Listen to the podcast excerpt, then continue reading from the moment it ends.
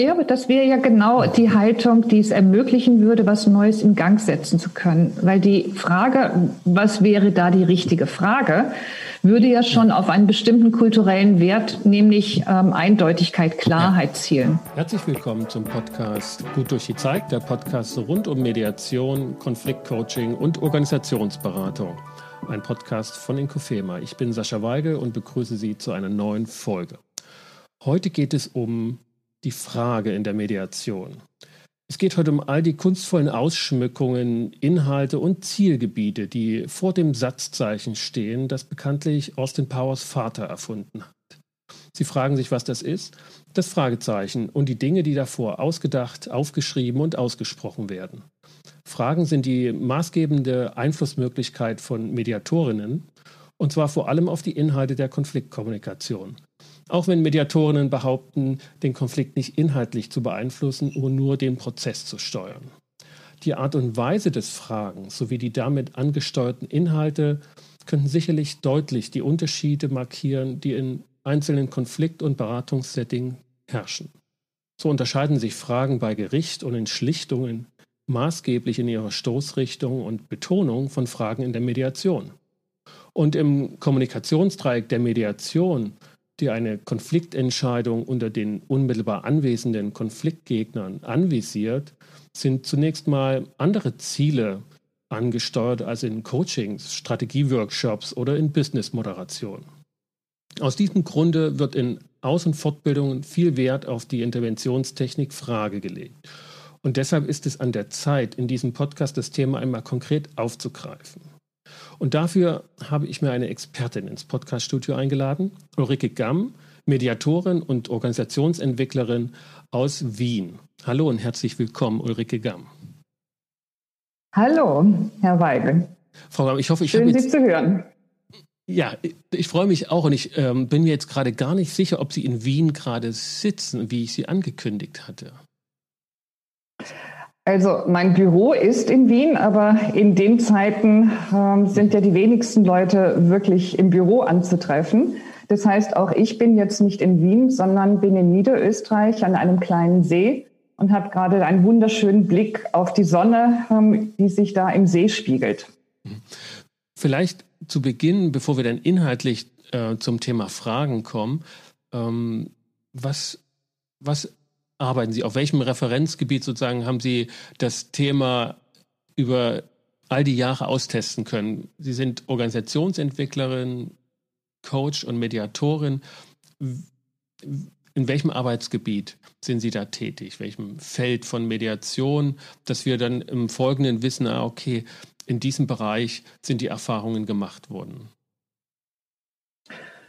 Ja, also meine Hintergrundfolie ist, ich komme ursprünglich aus dem Kontext Entwicklungszusammenarbeit, habe dort in Regionalplanungsprojekten ähm, Führungsaufgaben wahrgenommen und komme von daher so aus dem Erfahrungshintergrund ähm, interkulturelle Konflikte, aber nicht mehr so stark ausgerichtet auf nationale Kulturen, sondern eher so ähm, wie clashen unterschiedliche organisationale Kulturen aufeinander.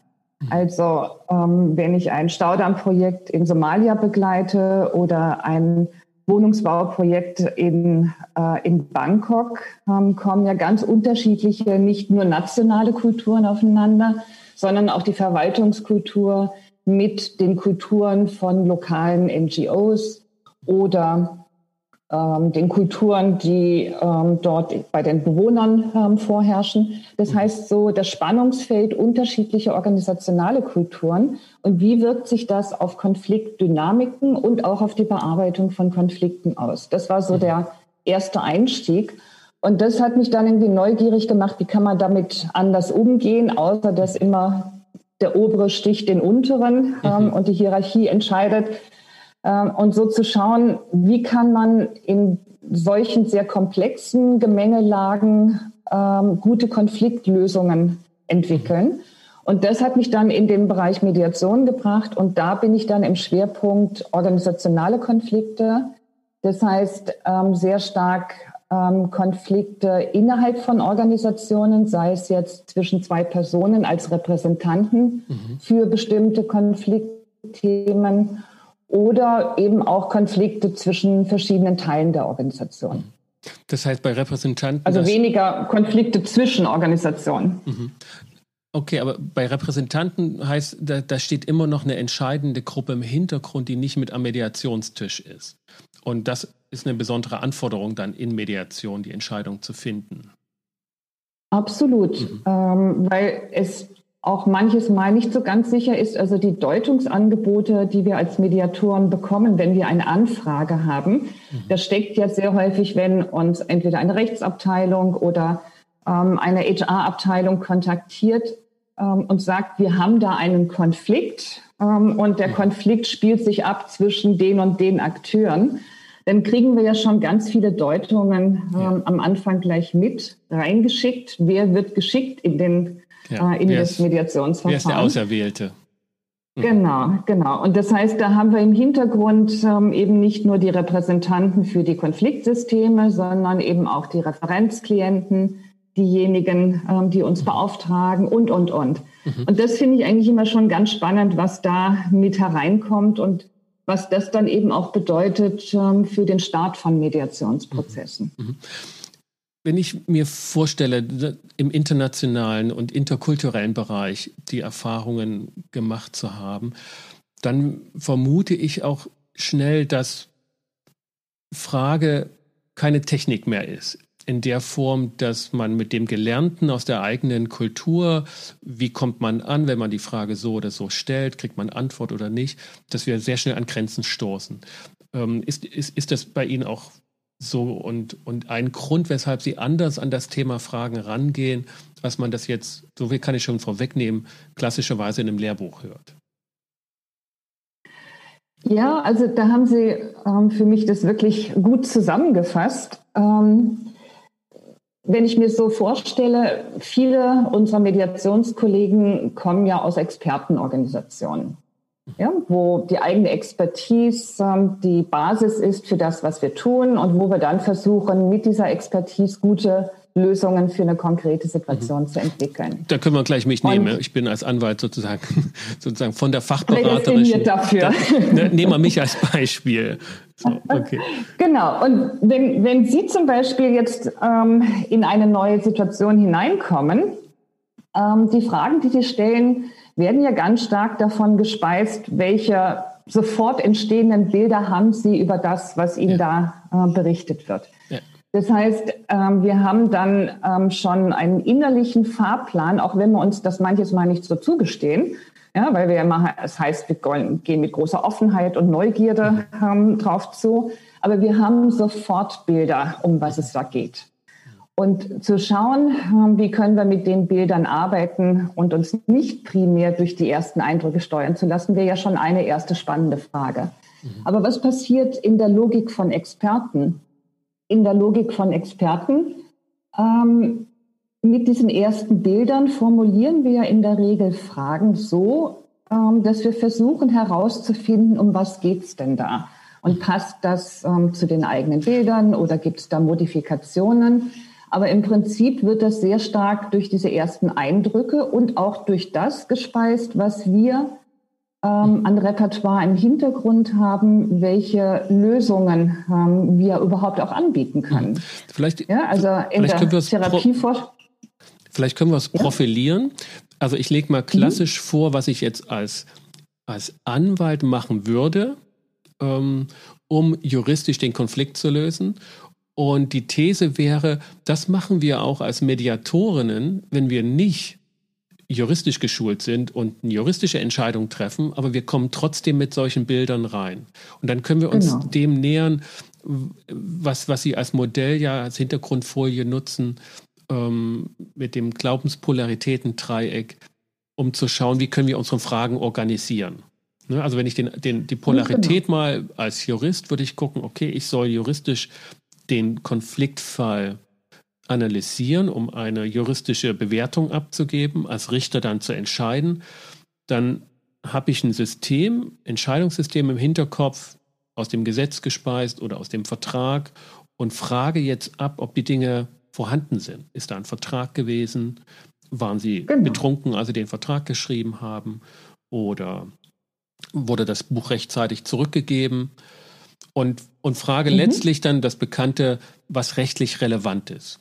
Und wenn der jetzt sagt, genau. naja, ich war nicht betrunken, aber ich war ganz schön aufgebracht, als ich äh, den Vertrag da unterschrieben habe und konnte keinen klaren Gedanken fassen, dann prüfe ich im Hinterkopf. Das interessiert nicht. Genau. Also waren Sie so aufgebracht, dass Sie nicht bei Sinnen waren? Hm, vielleicht waren Sie nicht geschäftsunfähig, aber wenn Sie einfach nur die Zähne zusammengebissen haben, interessiert mich als Jurist in der juristischen Folie mhm. nicht. Mhm. Das wäre so eine starke Polarität für die Fachberatung. Aber auch wir Mediatoren, wenn wir nicht eine Entscheidung treffen sollen, wenn wir nur in Anführungsstrichen den Prozess steuern sollen, da wird trotzdem deutlich, wir kommen trotzdem mit solchen Bildern. So habe ich das auch richtig verstanden, oder? Ja, absolut, weil jeder hat mentale Modelle, also Bilder, Landkarten, wie man sich die Welt erklärt. Und die werden nicht nur über die individuelle Sozialisation in der eigenen Familie gespeist, sondern eben auch stark durch die eigene Profession. Ja, mhm. und wenn ich ein Rechtsanwalt bin, dann schaue ich auf andere Beschreibungselemente, als wenn ich aus dem therapeutischen Kontext komme oder ob ich aus dem Kontext ähm, von Erziehung und Beratung mhm. ähm, komme. Und das Interessante für mich ist, ähm, das zeigen Therapieforschungen ganz, ganz spannend, dass nicht nur derjenige, der die Unterstützung leistet, ähm, die Fragen in einer bestimmten Art und Weise formuliert, ähm, sondern dass auch diejenigen, ähm, die erzählen, die Geschichte in äh, je nachdem in Abhängigkeit, wer mir gerade gegenüber sitzt, werden sie die Geschichten anders erzählen. Mhm. Das heißt, da gibt es so eine ein spannende Wechselwirkung zwischen den Geschichten, die erzählt werden, ähm, wo man schon weiß, okay, da ist ein Rechtsanwalt, dem muss ich was anderes erzählen, ähm, als ähm, ein Erziehungsberater, einer Erziehungsberaterin, ähm, der werde ich was anderes ähm, erzählen über meine eigene Familie und den, die schwierigen Kinder beispielsweise. Ja. Wenn es um das Thema Scheidung gehen würde. Okay, das, das bedeutet aus der, aus der konfliktbeteiligten Sicht, das hatte ich letztens mit, mit einem dem Soziologen Justus Heck hier auch festgestellt und besprochen, dass diese Anwesenheit also Bedeutung hat dafür, wie wir, wie wir streiten. Und wenn dann ein Anwalt kommt, gehe ich anders um, als wenn jetzt eine genau. Mediatorin kommt, von der ich mir auch ein Bild mache als Konfliktbeteiliger. Was, was ist genau. interessant? Und jetzt finde ich genau. spannend, auf ihr, auf dieses Modell zu kommen, weil sie damit diese, ja. diese Bereiche ordnen und, mhm. und dann uns Mediatoren eine Möglichkeit geben, ne, ein Modell auszuwählen, in welche Richtung oder wie wir fragen oder genau, welche Fragen passend sind. Ja, zum einen, welche Fragen passend sind, aber auch, ähm, wie steuere ich selbst ähm, den Prozess? Also das Modell des Glaubenspolaritätendreiecks stammt ja von Matthias Wager und Insa Starrer vom SIST-Institut in München.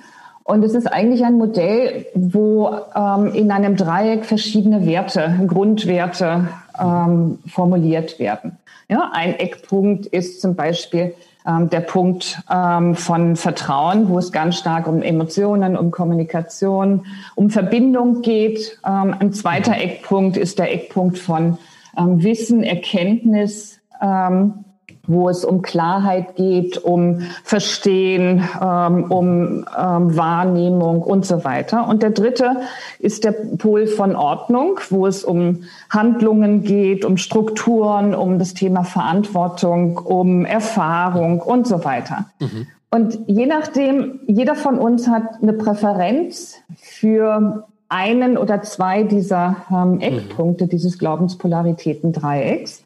Und je nachdem, ähm, welchen, welche Präferenz ich habe, gestalte ich den Mediationsprozess auch anders.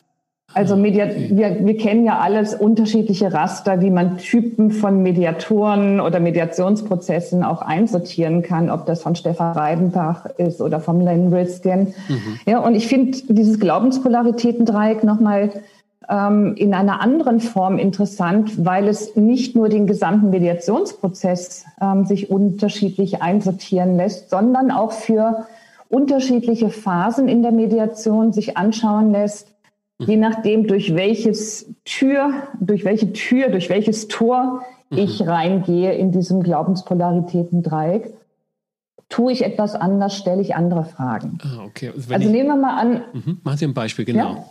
Ja. Mhm. Also nehmen wir mal an, wir starten einen Mediationsprozess.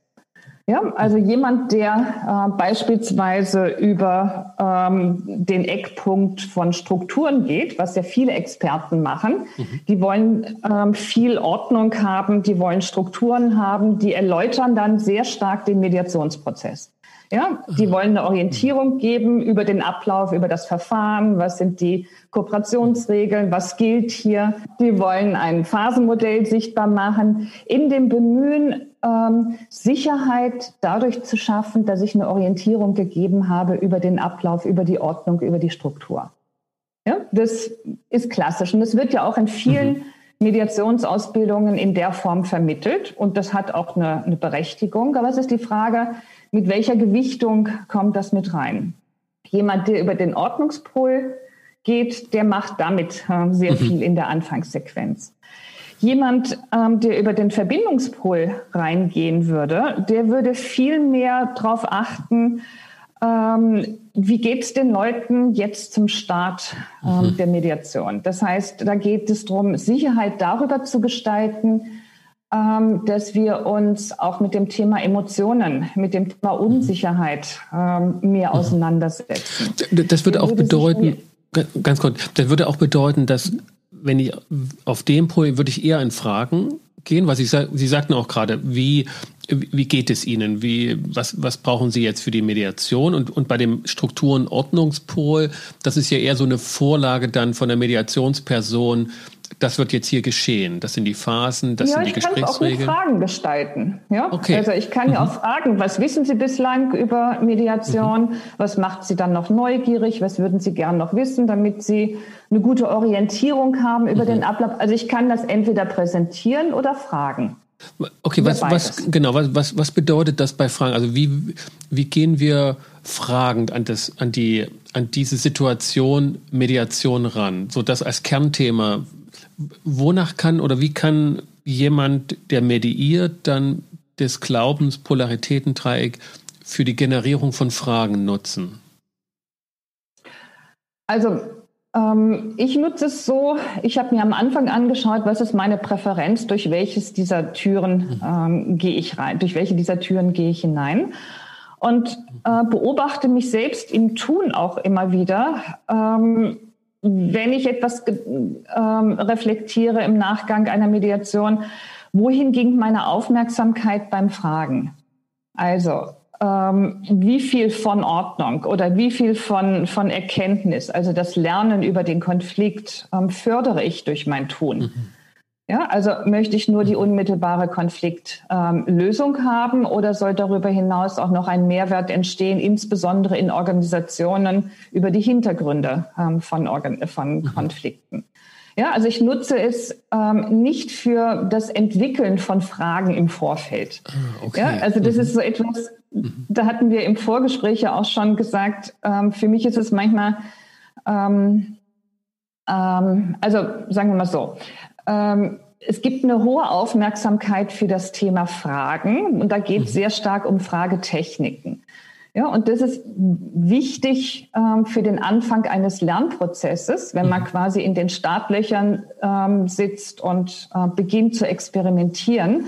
Je häufiger ich aber beginn, äh, beginn, beginne mit ähm, unterschiedlichen Fragen zu arbeiten, ist die Aufmerksamkeit viel stärker darauf, was steuert mich ähm, im Fragenprozess. Und da geht es weniger um eine Einzelfrage, sondern mehr um den Prozess des Fragenstellens. Ja, und diese ja. starke Verkürzung auf Fragetechniken, wo man dann Checklisten findet, ähm, gut formulierte Fragen, das entwickelt manches Mal auch für Kolleginnen so einen Druck. Ich muss die richtige Frage dann mhm. auch noch zum richtigen Zeitpunkt finden.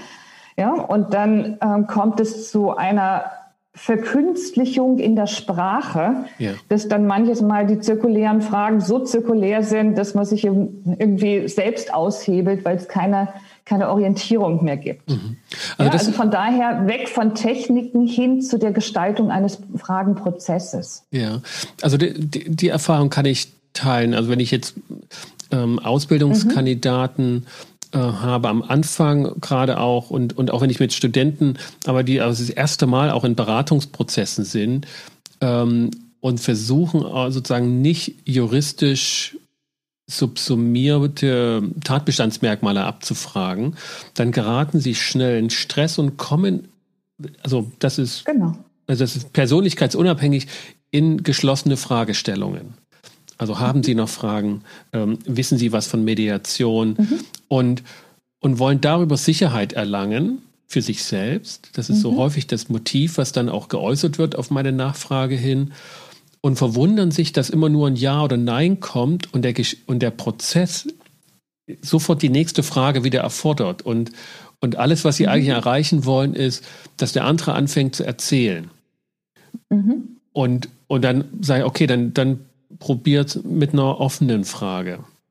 Und das ist so mhm. etwas, wo, wo ich häufig beobachte, es muss, das ist nicht intuitiv, es muss ähm, eingeübt werden. Ist ja, das, weil ich muss gegen das bisherige eigene mentale Modell ähm, ansteuern. Ja. Ja. Wo, und dafür muss ich das? aber selbst mal verstehen, so wie Sie es auch sagen. Mhm. Ähm, es geht darum, A, Sicherheit zu generieren, das ist ein Motiv.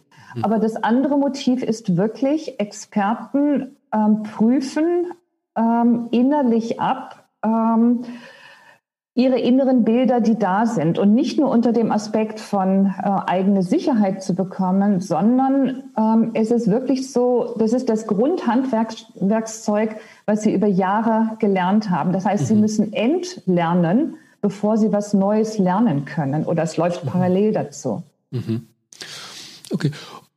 Gehen wir, wenn man diese Stufe geschafft hat, okay, und sagt, okay, mhm. ich, ich stelle keine geschlossenen Fragen mehr und ich kriege jetzt mit, die Parteien, kann ich mit meiner Form von Fragestellen zu Äußerungen und zu mehr Mitteilung über sich selbst bewegen.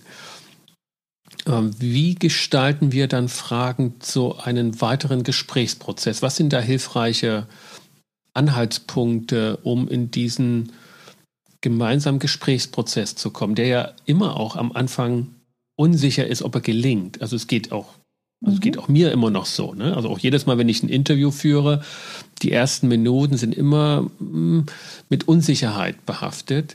Gelingt ja. es, in, ins Gespräch zu kommen? Ja, aber da ist ja schon die Frage, die so spannend ist, was bedeutet für mich in dem Moment gelingt es? Ja, also ja. gelingt es, weil ich kriege die Antworten, die ich erwartet habe? Oder gelingt mhm. es, weil ein Fluss der Co-Kreation entsteht, wo keiner vorher weiß, was daraus wirklich entsteht? Ja, in welche Richtung es wirklich gehen kann. Ja, ich wüsste jetzt nicht, ob ich das so gegeneinander ausschließe, aber in beiden Alternativen mhm. steckt, steckt was drin. Also dieses, ja, gelingt es, also wenn, wenn ich mich vorbereite, gehe ich mal auf dieses ganz naheliegende Beispiel. Ähm, mhm. Ja, es gibt Erwartungen an bestimmte Themen, weil ich so ein Thema gesetzt habe. Nehmen wir mal heute so ganz selbstreflexiv das Thema Fragen. Und dann aber finde ich im Nachgang ist immer nur gelingend, wenn ich was Neues, Unerwartetes bekomme, zu hören genau. bekomme. So. Das ist auch aber in Mediation. Aber das ist schon einen so. Schritt weiter in der Entwicklung. Okay, aber das ist auch in der Mediation so, dass, dass ich merke, nur wenn die Parteien sagen, aha, das war mir neu, das, das habe ich noch nicht von dir gewusst oder ähm, genau. das war mir nicht klar, dann würde ich sagen, hat, ist, ist was gelungen. Genau. Ja. Und das setzt aber voraus, ähm, dass ich eine Bereitschaft auch habe, mich ähm, verunsichern zu lassen, mich überraschen zu lassen. Und mhm.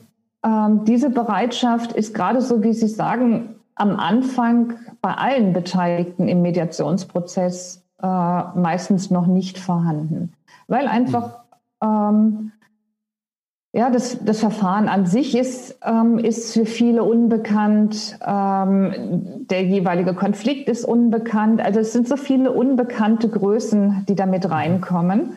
Und jetzt ist dann die Frage, wie gehe ich mit dem Thema Angst und Unsicherheit um? Mhm. Wird es zum Beispiel möglich zu adressieren?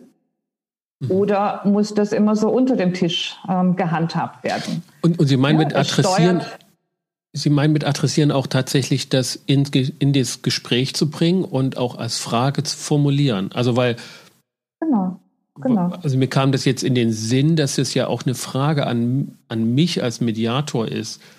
Gelingt es? Gelingt es mit Ihnen? Was benötigt genau. es? Genau. Genau. Jetzt verstehe ich Ihren Punkt, den Sie meinten vor uns. Das ist ein Prozessthema, es ist kein Technikthema. Ja. Und gleichwohl brauchen, ich sage jetzt mal, Beginnerinnen so eine Technik, Absolut. wie sie das machen, weil intuitiv. Absolut. Hm. Was, was ist ein guter Hinweis für, für junge oder angehende Mediatorinnen, um in diesen mhm. Unsicherheitsraum zu gehen? Was, was ist Ihre Erfahrung, wie das gelingen kann? Also der erste Schritt ist überhaupt erstmal wahrnehmen und akzeptieren können, dass da Unsicherheit da ist. Ja, und viele kopfgesteuerte Menschen sind ja ähm, eher nicht bereit, sich dem auch zu stellen. Ja, also man merkt in, den, in der eigenen Beobachtung, ähm, wie da ähm, auf der körperlichen Ebene einfach Instabilität ähm, beobachtbar wird. Aber wenn, wenn man fragt, ähm, ähm, wie es einem gerade geht, ähm, dann ist das alles kopfgesteuert gut. Wir können gleich starten. Mhm. Ja, also das heißt, dass Mediatoren ähm, im Hinblick auf das eigene Selbstmanagement, bevor sie in den Mediationsraum reingehen, überhaupt mal checken, ähm, wie geht's mir jetzt vor dieser, ähm, vor dem Start der nächsten Sitzung und eine Form des Selbstmanagements, die mir hilft, dann wieder auch mit einer größeren Offenheit in den Prozess reingehen zu können. Mhm. Das wäre der erste Hinweis. Mhm. Das finde ich, also das finde ich einen interessanten und wichtigen Punkt, sich selbst also Fragen zu stellen. Das finde ich auch, mhm. also ne, beim Thema Fragen, dass es nicht die richtige Frage im richtigen Zeitpunkt bei gegenüber anderen ist, sondern sich selbst. Mhm. Und jetzt klischeehaft sagt jemand, ja, was, was hilft mir? Also, oder was, wie geht's mir? Ich bin unsicher, ich bin aufgeregt, ich weiß nicht, was da auf mich mhm. zukommt. Ähm, die sollen halt ihren Konflikt lösen. So, ne? Ganz ähm, mhm. Dann bin ich ja wieder bei den anderen, dann bin ich ja nicht mehr bei mir. genau. Okay. Was, ja? ähm, ähm, was, was sind dann die Punkte, wenn ich, wenn ich weiß, okay, ich bin da unsicher ähm, und es ist eine aufregende Situation? gerade bevor ich die Tür aufmache oder bevor ich die mhm. Leute hereinbete oder wie auch immer die Mediation organisiert ist. In Organisation ist ja meist so, dass man hingeleitet wird und kann nur hoffen, dass man vielleicht noch ein paar Minuten den Raum für sich hat oder manchmal sitzen da auch schon die Beteiligten äh, dort und man mhm. kommt herein und hat dann diese Erwartungsblicke. Mhm. Was wäre dann der zweite Schritt, wenn ich mich selbst gefragt habe, wie es mir geht, da auch eine ehrliche Affektbilanz gezogen habe. Ich bin ein bisschen verunsichert, bin auch ein bisschen verärgert, dass die so einen Konflikt ausgerechnet mir jetzt bringen, bin aber auch hoch erfreut, dass sie mich fragen oder dass sie mir die Möglichkeit geben zu helfen. Ähm, so, und dann aber bin ich immer noch aufgeregt. Mhm. Ja, dann stelle ich mir die nächste Frage, nämlich, was ist das Schlimmste, was hier passieren kann? Und was würde mhm. das dann für mich bedeuten? Also beim Thema Umgang mit Ängsten ähm, beobachte ich ja immer wieder, dass wir viel zu früh aufhören zu fragen. Mhm. Mhm. Ja, also, ähm, also auch sich selbst einen Schritt weiter zu gehen, aufhören. mich mhm. selbst zu fragen. Ja, okay.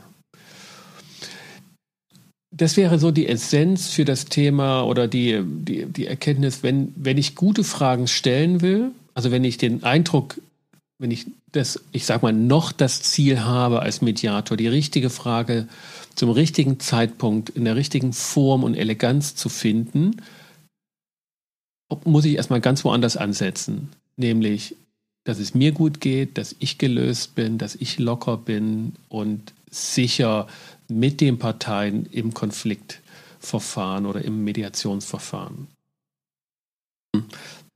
Ich, ich mag noch, also weil der, weil der erste Punkt, glaube ich, der, den haben wir, den haben wir gut gesetzt, dass, dass wir ähm, nicht so sehr auf die Suche nach der richtigen Frage gehen, sondern mehr sozusagen auf die, auf die Suche nach dem Fragenden. So, ne? Also nach uns selbst. Und dass wenn wir in guter Verfassung sind, ähm, dann können wir auch unsere Ideen ähm, in Frageform kommunizieren. Ich will noch auf den Punkt, Sie hatten das angeschnitten, weil Sie, weil Sie die Vorstellungsbilder angesteuert haben und nicht die Situation als solches, sondern mit welchen Vorstellungsbildern sitzen die Personen hier und das jeden Einzelnen zu fragen. Und in der Mediation haben wir dieses Glück oder auch diese Herausforderung, da sitzen halt die Streitparteien auch da. Und das mhm. haben wir mhm. nicht in einem Coaching, das haben wir nicht ähm, in der anwaltlichen Beratung, sondern ähm, das macht die, die, die Kraft, aber auch die Herausforderung aus. Ähm, mhm. Was für eine Bedeutung hat das für Fragen, die ich einer Person stelle, dass die andere anwesend ist? Es gibt viele Mediatoren, die versuchen, in der Kommunikation relativ früh auf ähm, Gemeinsamkeiten mhm. ähm, zu schauen. Ja? Also indem man ja. sagt, wow, ist ja toll, dass Sie es geschafft haben, sich hier ähm, an einem gleichen Ort ja. einzufinden. Ja? Und das wird schon als ähm, als ein Beispiel für, naja, man ist schon in der Lage, sich auch auf ja. was zu einigen zu sehen. Naja, und auch den, ähm, den, den Bus oder das Auto zum Parkplatz zu bringen und dann zu Fuß bis in den Mediatorenraum zu kommen. Also ja, ich, ja, das also hat was Gönnerhaftes. Genau. Das ist ein bisschen heikel, also dieses zu früh auf Gemeinsamkeiten ähm, zu gehen. Ähm, für mich ist es wichtig, und das erläutere ich, ähm, weil ich ähm, in, in meinem Mediationsverständnis viel über den, den Vertrauenspol und den Erkenntnispol arbeite. Das heißt, ich erläutere auch immer wieder, warum ich bestimmte Fragen stelle. Ich stelle sie mhm. nicht einfach nur so. Mhm. Ja, weil ich glaube, dass dieses Verstehen können, was jetzt gerade passiert, ähm, hilfreich ist, um sich auf den Prozess mehr einlassen zu mhm. können. Also ganz, ganz, den Punkt will ich noch verdeutlichen mit Ihnen. Also deutlich zu machen, woher kommt die Frage? Weshalb, mhm. weshalb frage ich das mit zu er erläutern? Weil das finde ich ganz wichtig auch und finde das klasse, dass Sie das auch äh, so deutlich sagen. Wir, wir fragen halt nicht einfach nur. Ne? Also genau. man, darf, man darf da nur mal fragen, ist ja so im politischen Bereich immer die, Provo die, die Einladung zur Provokation mhm. und die Ankündigung der Provokation. Das mhm. ist für die Media, auch in Ihrer mediativen Arbeit wichtig zu, mitzuteilen, woher kommt die Frage? Ja, weil ich glaube, ähm, Mediationen wie jede Art von, von Kommunikation sind immer Co-Kreationen. Hm.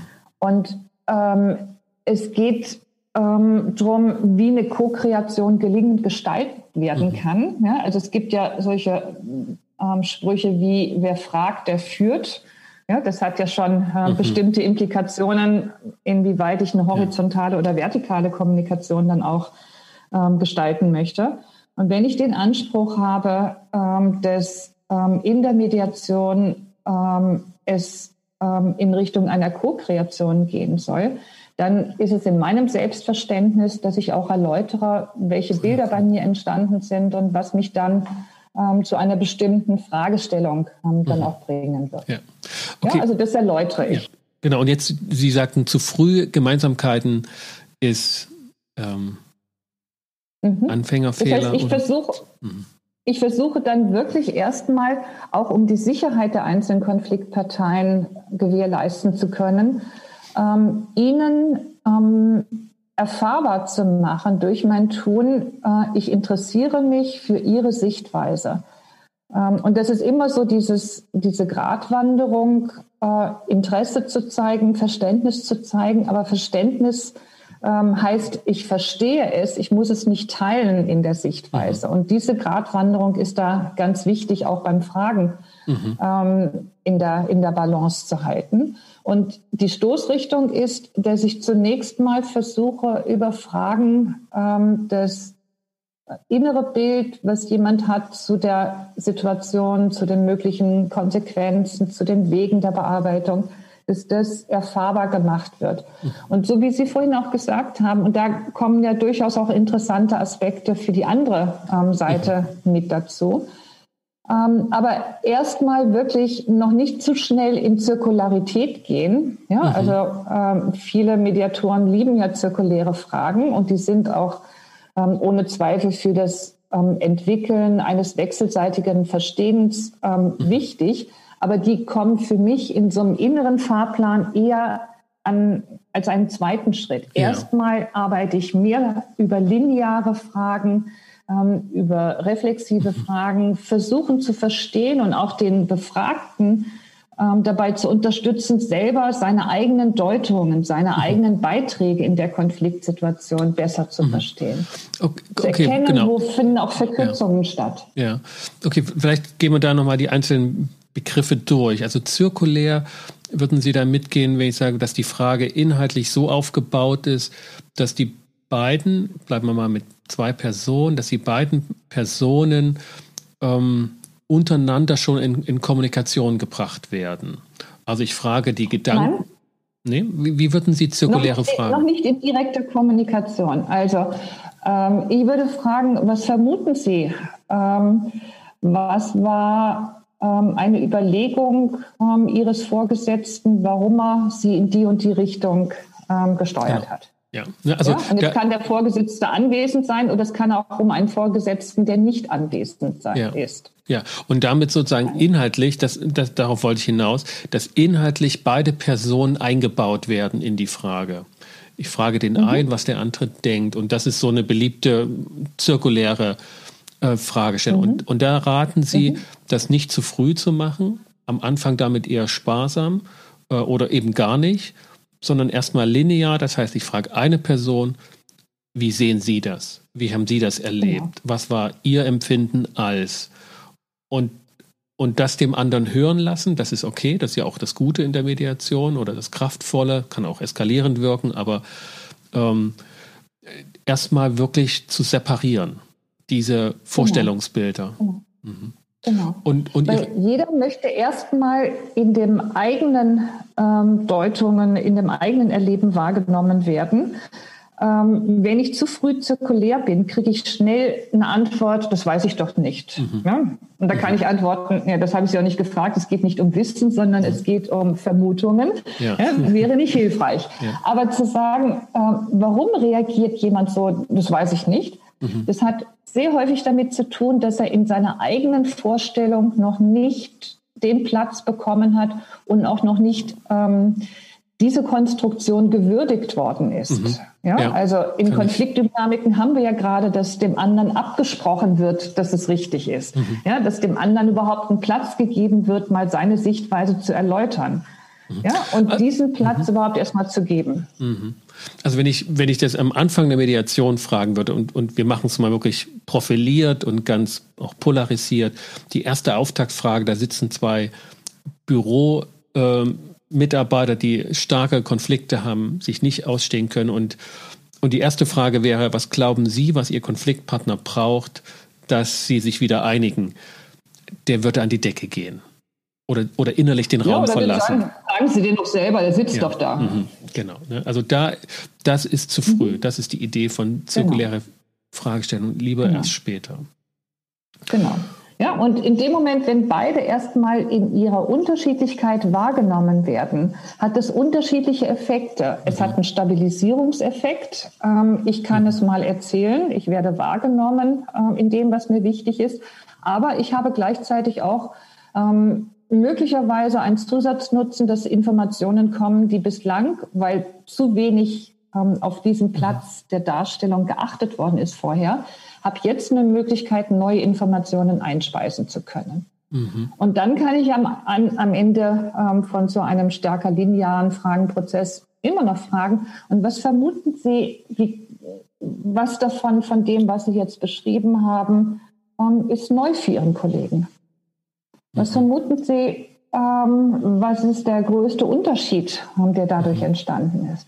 Mhm. Ja, also da das, kann ich dann viel. Ja, also ich, ich stelle mir das parallel so gerade mit vor, dass also der erste ähm, Gesprächsraum ist erstmal dafür da, dass jeder seins erzählt und, und auch auf die Gefahr hin, dass die Unterschiedlichkeit, die Getrenntheit, die ähm, wirkliche konträre Sichtweisen, dass die vollkommen im Raum stehen. Mhm.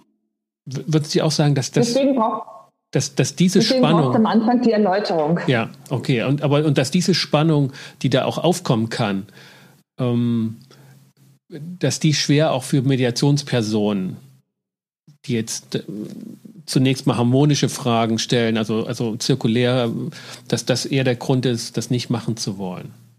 Genau. Wie, wie kommen Sie auf die Idee, ich frage mal direkt da, dass die das Ihnen erzählen wollen? Dass die daran interessiert sind, dass diese konträre Sichtweisen auch so kommuniziert werden. Also das ist ja schon auch eine Zumutung, jetzt so mhm. jemandem Fremden zu erzählen, in Anwesenheit des anderen, mit allen taktischen Überlegungen, die Konfliktparteien haben, jetzt die Dinge zu. Also ich würde doch, ich sage jetzt mal, einen Teufel tun, meine ganzen taktischen Vorteile einfach so jetzt zu erzählen, nur weil ich wahrgenommen werden will, oder? Was ich am Anfang versuche sichtbar zu machen, ist, ähm, dass Mediation nur dann gelingen kann, wenn man auch bereit ist, ein, eine Spur von den eigenen Bildern, die ich bislang habe zum Konflikt und zur Konfliktbearbeitung, zur Konfliktlösung, ähm, davon Abstand zu nehmen. Mhm. Wenn jeder glaubt, er kann, kommt nachher so raus, wie er reingegangen ist, dann wird das mhm. nicht funktionieren. Mhm. Ja, und dann nehme ich mich selber mit ein. Das sage ich mhm. am Anfang auch. Ja? ja? Jeder von uns hat Deutungen dazu. Aber um den nächsten Schritt gehen zu können, müssen wir oder ist es hilfreich, ähm, andere äh, Perspektiven zulassen zu können, auch etwas zu machen, was ich vorher bislang noch nicht gemacht habe. Ja, das heißt, ich betone auch ganz stark den Veränderungsprozess, mhm. der notwendig ist. Ich, ich, mag, ich mag da Ihre, Ihre Erfahrung nochmal anzapfen und, und will diese Situation am Anfang der Mediation, wenn ich der Idee folge, auch ähm, was ich vollkommen richtig finde, erstmal zu separieren und diese, also separieren im Sinne von die, auf die unterschiedlichen Vorstellungsbilder, die im Raum sind, konkret einzugehen und daran zu arbeiten, mhm. erstmal diese Differenz zu hören oder sichtbar zu machen. Und nicht gleich, was sind mhm. die Gemeinsamkeiten und das Fundament, auf dem wir dann weiter aufbauen können, sondern nee, sie stehen erstmal auf Inseln und dazwischen ist Wasser und, und Ungetier und da gibt es keine Brücke, sondern so. Mal so ganz, ähm, ganz stark ähm, auf die Polarität gehen. Würden Sie sagen, dass die Menschen, die da vor Ihnen sitzen, im Grunde sagen wollen, was ihre Sichtweise ist, aber die Organisationskultur Hindernisse bereitstellt?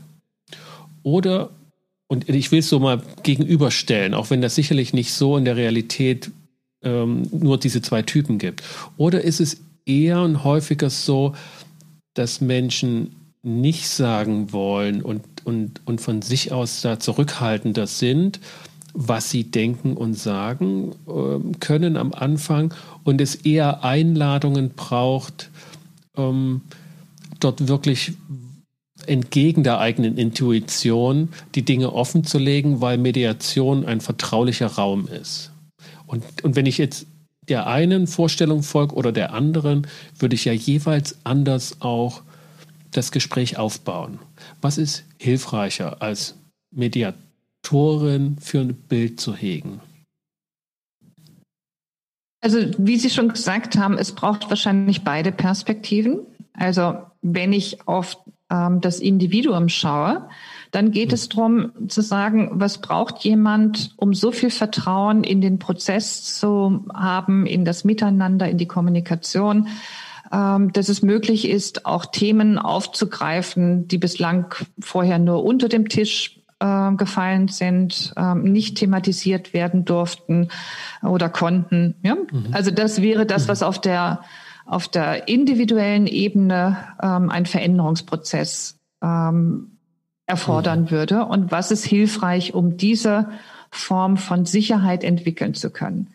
Und gleichzeitig ähm, gerade in organisationalen Konflikten haben wir ja sehr häufig Konflikte, die eigentlich nichts ähm, oder andersrum formuliert, ähm, gerade in Organisationen haben wir häufig Konfliktdynamiken, die dadurch entstehen, dass es Widersprüche und Spannungen in der Organisation gibt, die auch auf Dauer gestellt werden müssen, wo es nicht darum geht, eine Konfliktklärung ähm, mhm.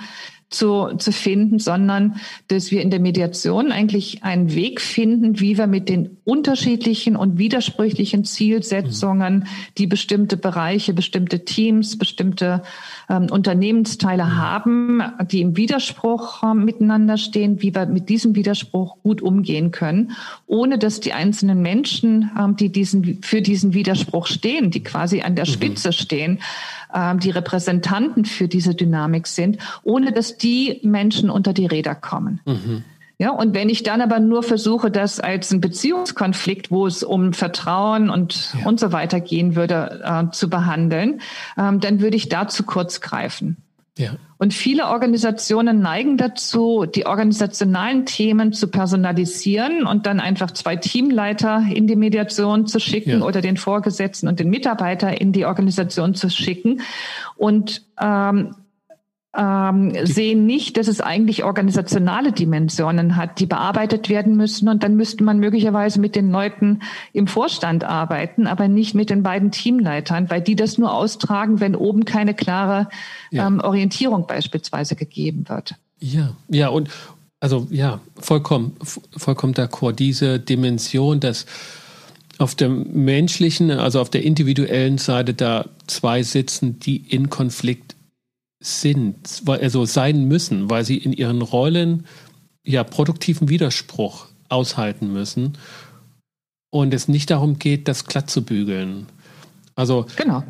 manchmal, vielleicht ist das auch Ihre Erfahrung in den Kontexten, dass es damit auch schon häufig genügend war, die Mediation, dass Beteiligten erleichtert sein konnten, okay, das ist gar nicht jetzt der Karl oder die Paula, die ähm, sich, also die mich nicht leiten kann, sondern in der Rolle X kann dort jeder andere Mensch auch sein, der würde mir das Leben in der Organisation schwer machen, weil er eigene Ideen hat und ich in meiner Rolle äh, fühle mich zwar nicht unterstützt, aber ich habe auch eine ganz andere Perspektive drauf. Mhm. Ja, und da werden manchmal Menschen einfach auch verheizt, weil diese Trennung nicht möglich ist. Ja. Und wenn sie es so machen, wie sie es gerade beschrieben haben, dann würden sie quasi über den Erkenntnispol arbeiten, ja, in dem okay, Glaubenspolaritätendreieck. Ja. Mhm. Dadurch lernen Menschen zu unterscheiden. Es gibt verschiedene Ebenen ähm, in diesem Konflikt. Mhm. Ähm, und ähm, wir tragen jetzt den Konflikt nur aus. Ähm, und wir können ähm, auf der inhaltlichen okay. Ebene ähm, keine, ähm, keine Lösung finden für, weil diese, diese Spannung, die da ist, die braucht die Organisation. Mhm. Sonst wäre ähm, quasi äh, bestimmte Funktionen gar nicht gut aufrechtzuerhalten. Das heißt, auf der inhaltlichen Ebene muss die Spannung aufrechterhalten werden. Aber wir müssen Wege finden, wie wir anders mit dieser Spannung umgehen. Mhm. Ja, und was würde da mir helfen, äh, was würde der anderen Seite helfen, wozu bin ich bereit, ähm, ja, welche Art von mhm. Vereinbarung können wir da treffen. Ja, da kann man dann auf der Ebene der Kooperation, ähm, und das tun wir, ähm, wenn das wieder in diese Dynamiken mit reinkommt, da kann man dann ähm, gute gemeinsame Klärungen auch herbeiführen und dann auch zu klären, ähm, was möchten wir in der Organisation rückmelden, was muss an anderer Stelle entschieden werden, wenn es manchmal einfach ähm, um ein, ein Nicht-Positionieren von einzelnen Führungskräften geht, dass die keine Entscheidung treffen und die nächsten Ebenen das dann ausbaden müssen, in Anführungszeichen. Ähm, dass das dann auch rückgemeldet wird und darüber entsteht wieder sowas wie ein gemeinsames Erleben und das verbindet dann auch wieder in der nächsten Konfliktsituation. Mhm. Frau Gamm, wir haben am Anfang über ähm, über, über das vom Fragestellen sozusagen zum sich in Frage stellen sind wir gekommen, haben dann geschaut, wie der, wie der Mediationsprozess gut aufgebaut werden kann, indem man eben nicht sofort auf die gute Gemeinsamkeit geht, sondern auf das aktuell Gegensätzliche. Und sind auch zum Thema zirkuläre Fragen gekommen. Haben wir zu dem Gebiet Fragestellen aus Ihrer Sicht heute irgendwas noch ausgelassen? Oder gibt es noch etwas, wo Sie sagen, das ist wichtig, wenn ich an das Thema Fragestellung denke in der Mediation, dann ist das noch ein wichtiger Erfahrungswert? Mhm.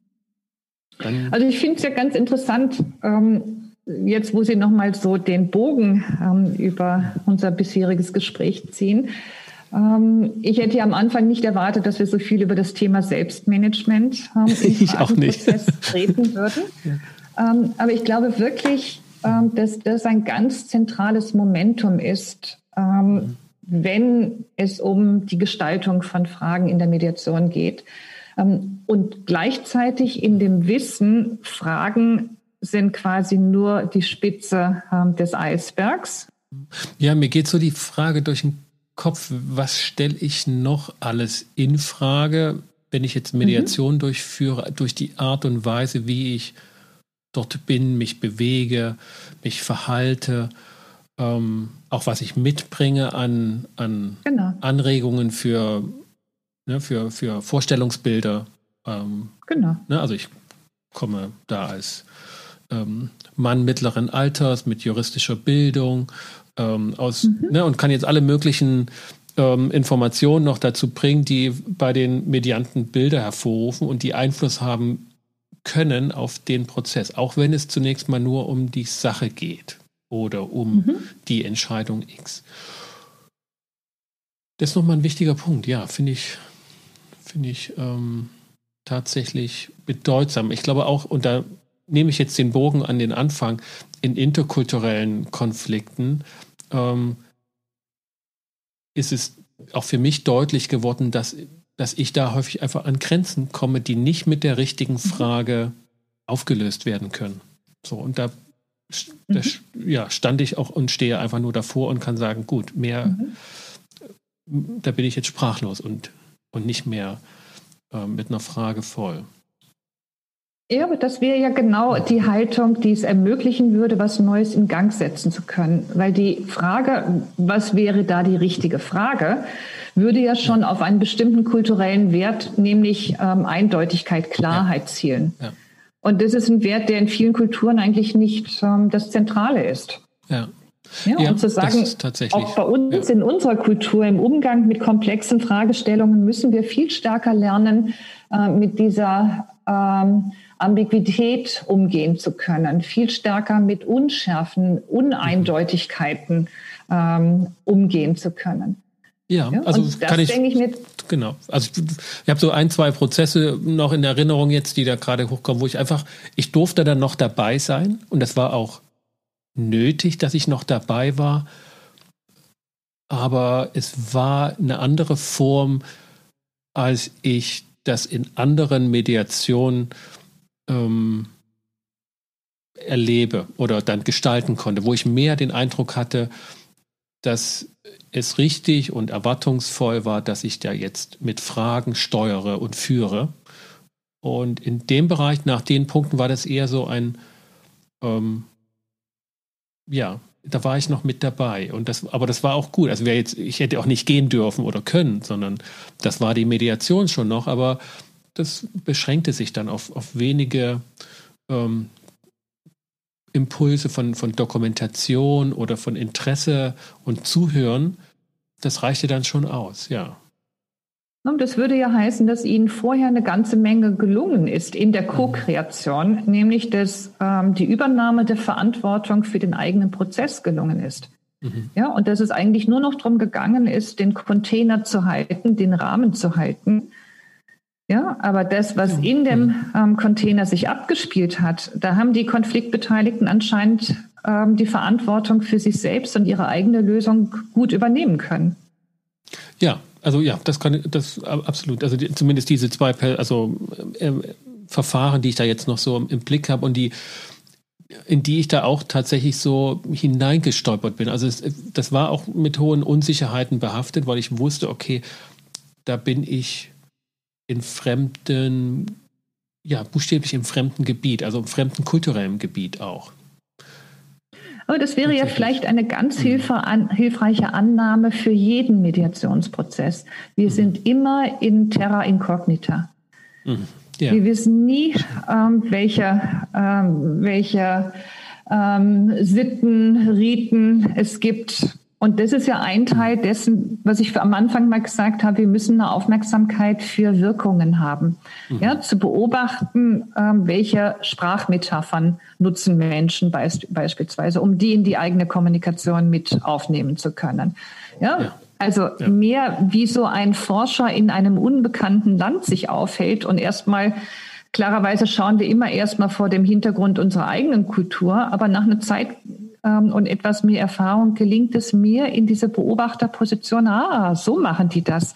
Aha, mhm. so denken die hier, so ticken die hier, so läuft's hier.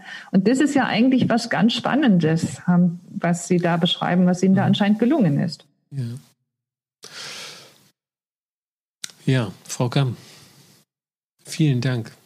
Das war ein wirkungsvolles und hochinteressantes Gespräch zum Thema Fragen, bei dem es gar nicht nur um Fragen ging. Das ist für mich besonders ähm, hilfreich gewesen. Vielen Dank für Ihre Fragen, ähm, weil es hat für mich auch nochmal so diese Kraft von Fragenprozessen ähm, gezeigt ähm, weil wahrscheinlich niemand von uns ähm, eine Idee gehabt hat, wo wir nachher landen und auf welchen Stationen wir zwischendurch äh, Halt gemacht haben. Und mhm. das war einfach durch diese Möglichkeit, in den Fluss zu kommen, ähm, in Reaktionen auf das, ähm, was wechselseitig an Bildern entstanden ist, zu arbeiten. Und das wäre mhm. nochmal so ein schönes Beispiel, wie gelingende Fragenprozesse ausschauen können. Mhm. Vielen Dank. Kommen Sie gut durch die Zeit, Frau Kern. Danke. Alles Gute für Sie, Herr Weigel. Mhm. Wenn Ihnen das Thema Mediation näher und tiefergehend am Herzen liegt, dann schauen Sie doch auf unsere Seite Elemente der Mediation, also www.elemente-der-mediation.de. Dort finden Sie unser Elementesystem mit allen Podcasts, Blogbeiträgen, Grundlagenbeiträgen zur Mediation, aber auch Quizze und spielerische Herangehensweisen an diese sehr umfangreiche und interdisziplinäre Thematik Mediation. Für den Moment bedanke ich mich, dass Sie wieder mit dabei waren und verabschiede mich. Alles Gute von mir, Sascha Weige. Kommen Sie gut durch die Zeit.